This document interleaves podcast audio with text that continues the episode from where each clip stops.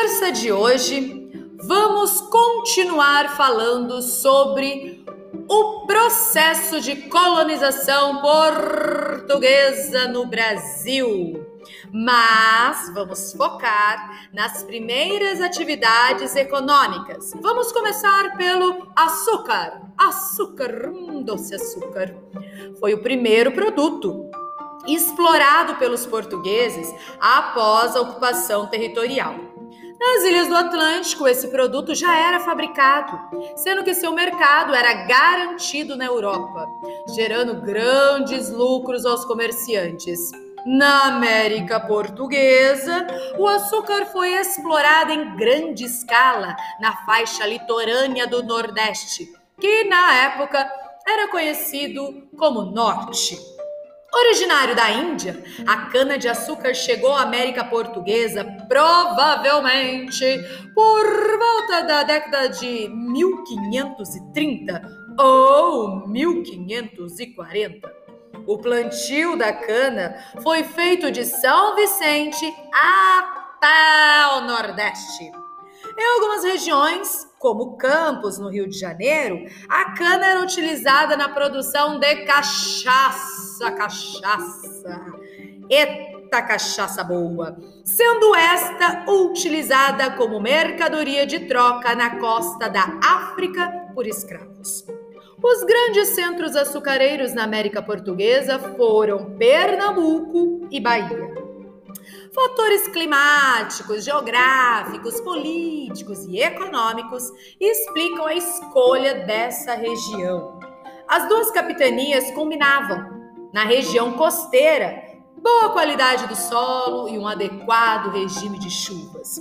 Estavam mais próximos dos centros exportadores europeus e contavam com relativa facilidade de escoamento da produção na medida em que Salvador e Recife se tornaram portos importantes. A produção do açúcar proveniente da cana era realizada nos engenhos. A instalação de um engenho constituía um empreendimento considerável, de alto custo, muito caro. Em regra, abrangia as plantações de cana, o equipamento para processá-la, as construções, os escravos e outros itens, como gado, pastagens, carro de transporte, além da casa grande. A operação de processamento da cana até chegar ao açúcar era complexa. Várias fases se sucediam, passando pela extração do líquido, a sua purificação e purgação. A cana era moída por um sistema de tambores, impulsionado por força hidráulica ou por animais. Os engenhos moídos à água, por seu tamanho e produtividade, ficaram conhecidos como engenhos reais. A história final do comércio açucareiro escapava de mãos locais e mesmo mãos portuguesas. Os grandes centros exportadores estavam em Amsterdã, Londres, Hamburgo, Gênova e tinham grande poder na fixação de preços. Por maiores que fossem os esforços de Portugal, no sentido de monopolizar o produto mais rentável de colônia americana. A base da mão de obra na produção do açúcar era escrava. No início, os escravos eram índios. Somente após 1550 e 1560, o escravo africano passou a ser utilizado nos engenhos do Nordeste. Os cativos realizavam um grande número de tarefas, sendo concentrados, em sua maioria, nos pesados trabalhos do campo. A situação de quem trabalhava na moenda, nas fornalhas e nas caldeiras poderia ser pior. Não era incomum que escravos perdessem a mão ou o braço na moenda.